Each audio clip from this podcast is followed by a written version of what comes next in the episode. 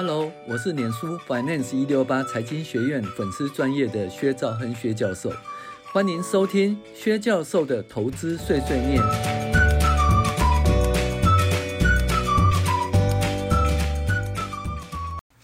各位网友，大家好，我是薛兆亨薛教授。那我们来探讨二零二三年第八周美股回顾与重要经济指标分析。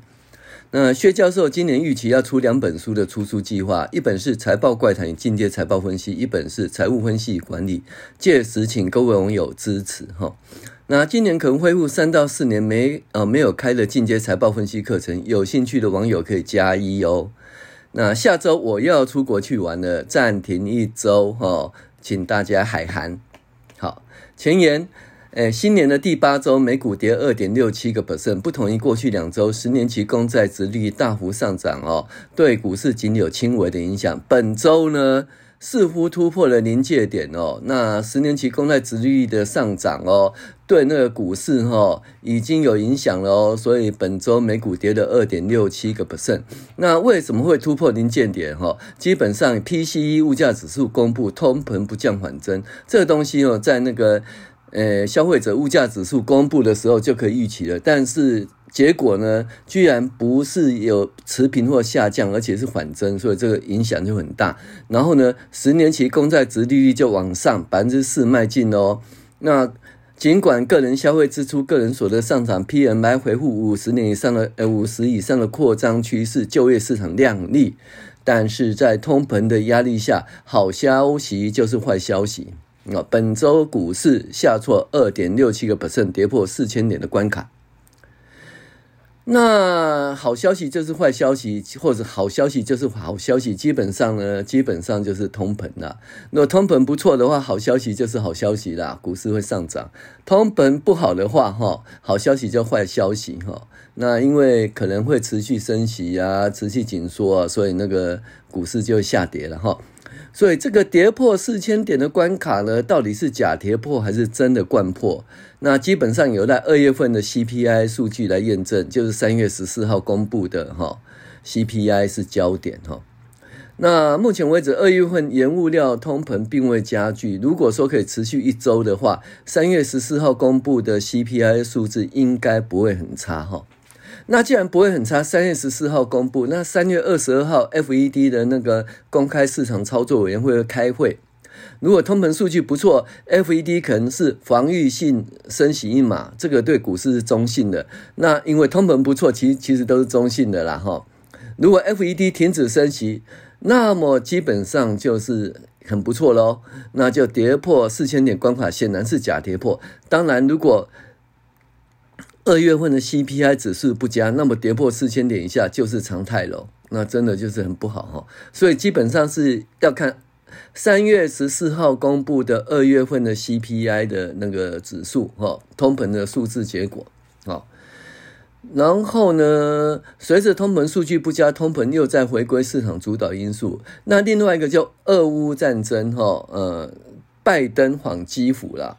那俄罗斯不愿意续签核子扩散协议，那中俄可能结盟，使得俄乌战争哈又在浮上台面。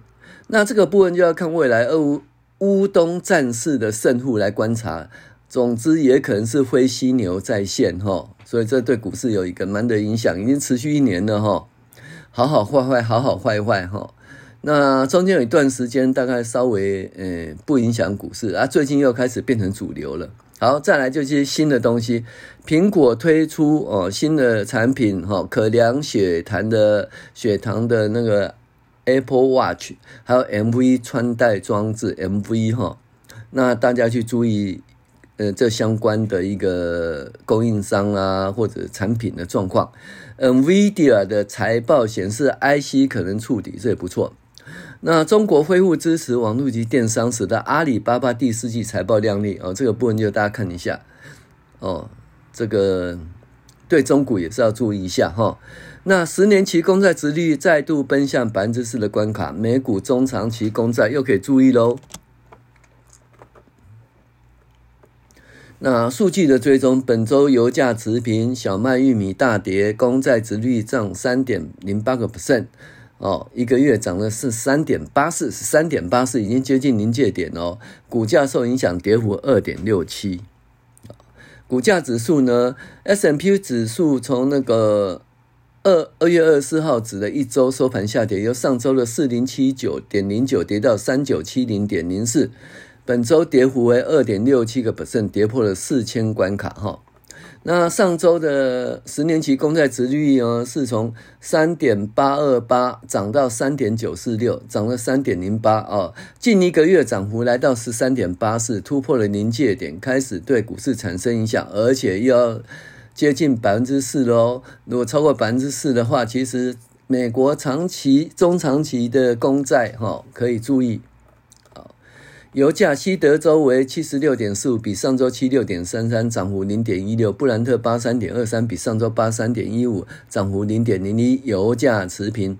小麦价格七六五点二五，跌到七零五点五，跌幅七点八。玉米六七七点七五，跌到六五零，跌幅四点零九。OK，所以呃，粮食的下跌，粮食下跌啊，对物价上涨是有很大帮助。黄金由一八四三点二跌到一八一二点。点二哈，跌幅一点六八，连续四周跌破一千九百点关卡，又要跌破一千八百点的关卡。如果跌到一千八百点，甚至一千七百多的话，其实表示物价根本就诶没有上涨的压力，这个大家注意一下哈。美元指数的一百零三点八八涨到一百零五点二六，涨幅一点三的。所以呢，最近呢日币又便宜了，那美元指数上涨，因为美国十年期公债殖利率哈又逼近百分之四，上涨是必然的了哈。本周 CRB 指数和上周的二六七点五七跌到二六七点一五，跌幅零点一六哦，暂时趋缓哦。原物料价格上涨的趋势。财经信息，呃，如预期的本周通膨数据不佳哈，因为在 CPI 及 PPI 都显示通膨的状况不好，PCE 的状况本来就不好。问题是它是不降反增哦，这就问题就大了哈。于是呢，就预期持续升息的力道上涨，在十年期公债殖利率接近四的关卡前，升息压力终于影响股市。那本周标普下跌二点六七，跌破四千点关卡。但是经济数据不错哦，都没有上主流新闻呢。目前衰退的声音已经不见了，软着陆变成主流，一下子就不见了哈。因为去年第三季跟第四季的 GDP 的公布哦，那讲说衰退，根本那眼睛到底在看什么东西啊？闭着眼睛讲说衰退吗？哈，好，那个人所得、个人消费支出的数据相当不错，PMI 回到五十以上，零售销售财报不错。那对预期不佳，这是去年第三季已经半年来哈预测不佳哈，嗯，零售哦有沃尔玛的预测不佳，月月佳哈。可是他还是讲预测不佳就对，那大家就看真的预测不佳了哈。当然，通膨当道时，好消息就坏消息；反之，通膨控制的时候，好消息就是好消息哈。好，那开始有人预期国会，呃，美国会升息到二六点二五以上。那我个人认为说，如果二月份的通膨数据可以恢复下跌趋势，三月份年整会可能仅会升息一码或暂停升息。但是如果二月份通膨数据没下跌，那就有很大的变数，这是变数一。二月份的通膨数据没有下跌，我是估会下跌了啊。本周周一啊，拜登开启基辅之行后，俄乌战争哈开始热度窜升，中国可能和俄国结盟的之声浮上台面，俄乌战争后续发展再度成为世界关注的焦点，如同通膨必须有二月份的消费者物价指数确认一一样哈。通呃，俄乌战争又必须由后续的乌东战情发展来看其结果。那总之，财报季刚过，物价、地缘政治开始主导股市，但是这不确定性要后续确认啊。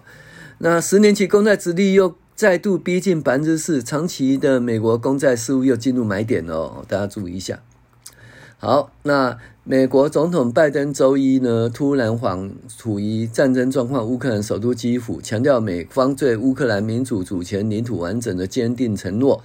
俄罗斯总统哦宣布暂停参加美国签订的削减战略武器条约，就是对于核武的那个这个条约哈，就是不再签了，未来将恢复核爆、核试爆，对不对？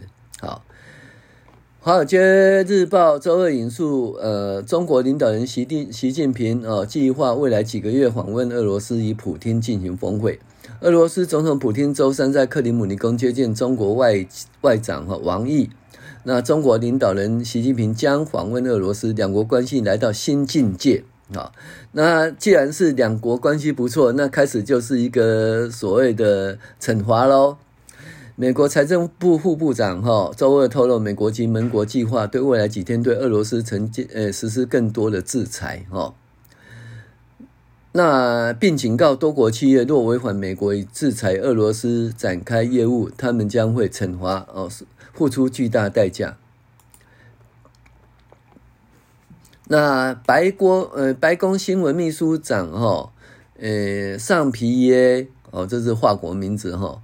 那表示呢，美国总统周五将跟其他 G7 呃，与乌克兰总统举行线上会议，将对俄国实施全面性的制裁。哦，那对乌克兰提供新一轮的援助。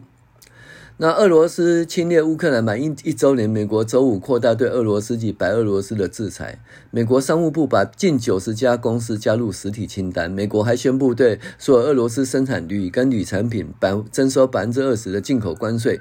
三月十号生效哦，铝的价格会上涨哦，大家注意一下哈。联合国大会通过一项决议呢，要求俄罗斯撤军哦。那一百四十一投票赞成。乌克兰获得压压倒性的支持，当然中国跟印度并没有提投赞成票哦。好，那联准会公布一月三十一号到二月一号的会议纪要啦，考虑到货币政策对经济活动通膨影响的滞后性、滞后性，几乎所有官员都支持放缓升息脚步至一码，但是有几名官员倾向升息两码。哦，那尽管这次会议纪要呢，看起来比前篇呃以前更鸽派，但是年准会持续预期将进一步升息，可能需要维持呃限制性利率的立场，以确保通膨率大幅下滑趋势。那最近有听说年总会把那个它的呃通膨的指标从二百分之二往上调哈，呃调到二二点六二点八了哈，这其实也呃是在怎么讲？可以这个预测之中啦，因为凭什么通膨的目标位置是在百分之二呢？那中国以前中国输入通缩嘛，现在中国已经不再是全国的全球的市场哈，那所以呢，通膨往上到百分之三到百分之四之间其实是合理的哈。好，那继美国禁止联邦装置下载 TikTok 抖音后，欧洲联联盟主席啊也是。据呃要求这个下载这个 TikTok，那台湾的状况如何呢？就看看啦。好，美国一月份个人消费支出物价指数分别增零点六和年增五点四，远高于市场预期。那基本上呢，它的那个物价指数啊不降反升呐，哈，这个才是问题最大啊。不过事情发生就发生了，股市也跌了哈。那再就看二月份的数据，二月份在三月十四号哦，CPI 还会公布哦。那在这之前有那 ISM 的 PMI 的数据，还有那个非农就业人口的数据，那大家关切一下。好，五月华五位华尔街经济学家发布哦，他说美国的终点利率要提高到六点五才能够抑制通膨哦。这个上莫斯就是六以上的支持者。那目前是五啦，距离六点五还很远呢。我们自慢慢看。如果说一次是，如果一次是零点二五的话，那四次是一，对不对？然后要六次，连续六次都升起一码才会到六点五哈，会不会这样子哈？看看。好，市况及个股财报，财报周渐近尾声。本周那个苹果出现新的产品，包括苹果手表啊，Apple Watch 可以量血糖及 M A M V 啦，诶 V A 诶 V R M R 及 M R 的穿戴装装置哈，呃，NVIDIA 的财报不错，呃，零售商沃尔玛跟家得宝就是诶其实它财报持平，而且还偏乐观哈，但是它对未来的预期呃不是很好。但是沃尔玛的对未来预期不好，这个从去年中期年中就开始就这样讲了哦，讲到现在，可是 财报还不错哦。好，基本上财报季的影响渐渐趋向尾声了。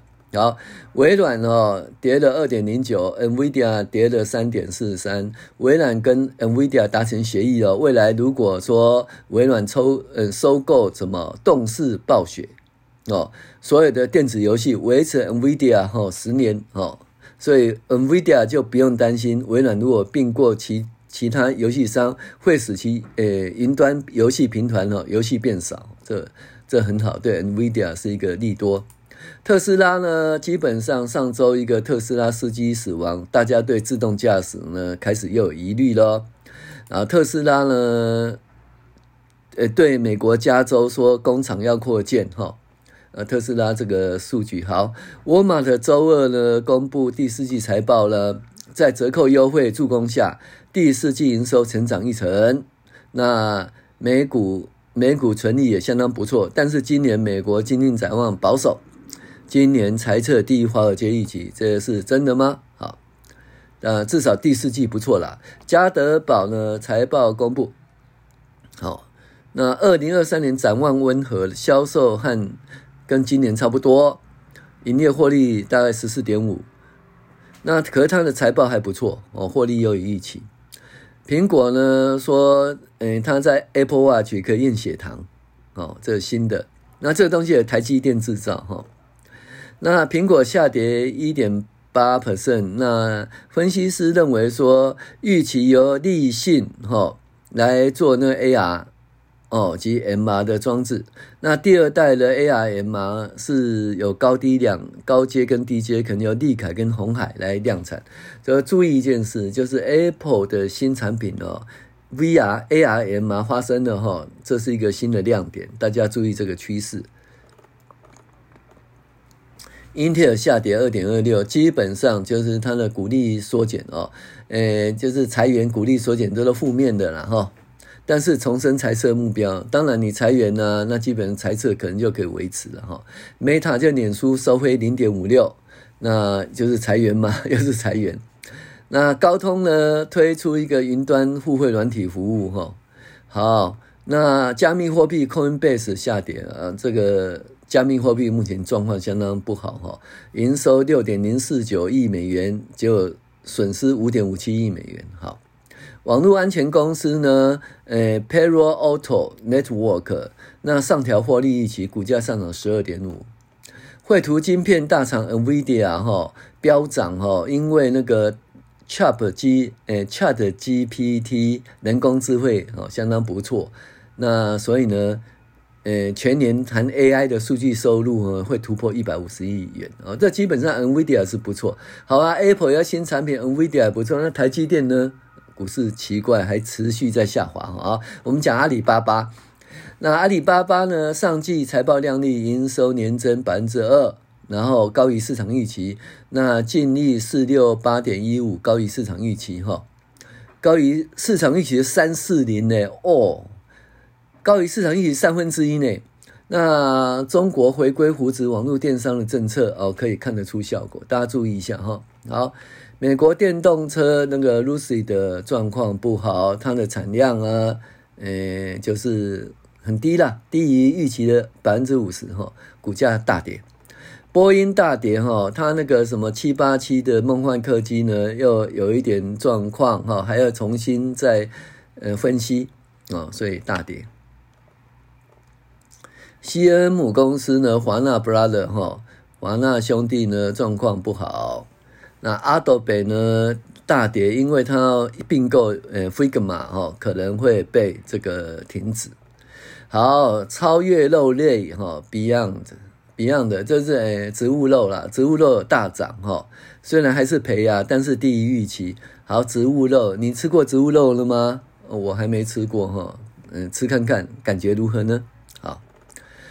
那重要经济指标本周呃数据基本上 PCE 的物价水准如 PCPI 一样，通膨数据超过预期，而且呢呃不跌反升哈，这状况相当糟糕。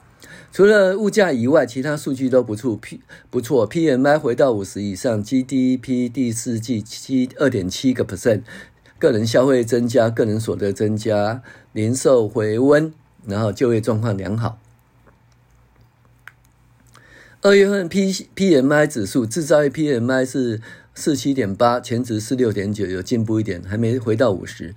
服务业 PMI 是五十点五，前值四六点八，已经回到五十以上。综合 PMI，诶是五十点二哦，前值四六点八，就回到五十以上。所以美国的基本上前景哈是扩张哈。那第四季的 GDP 修正是二点七，那前值是三点二哦。有一点下来哈，但是基本上二点七还是很强的哦。第四季的消费者支出呢是一点四啊，前值二点三又下跌，可是基本上是上涨哈。第四季消费者支出我就觉得好奇怪啊，不，因为我觉得好像那个感恩节跟圣诞节的状况没有很好哈。那所以呢是什么？是服务业上涨，基本上整体还是上涨了哈。好，第四季个人消费支出呢，呃，增加四点三。哦，也相当强，前值是四点七啦，但是也不错。上周初领失业救济十九点二万，还是低于二十万人哦，还是相当不错。一月份个人支出增加一点八，前值是负的零点一。你看个人支出增加，十二月份下来以后，一月份就增加了哈。一月份个人收入月报零点六，前值零点三，个人收入也增加。哦，那但是 PCE 物价指数四点五点四，前值五点三，你看物价不跌反涨哈。然后呢，呃，核心 P C 四点七，前值四点六，物价不跌反涨，这就是为什么本周股价下跌的原因。这东西要等二月份的数据公布以后才会趋缓哈。好，以上是本周的状的美股的一周回顾与重要经济指标分析。诶，我下个礼拜我要出出国去玩了哦，所以要请假一个礼拜，请大家海涵。我是薛兆恩薛教授，谢谢您的收听。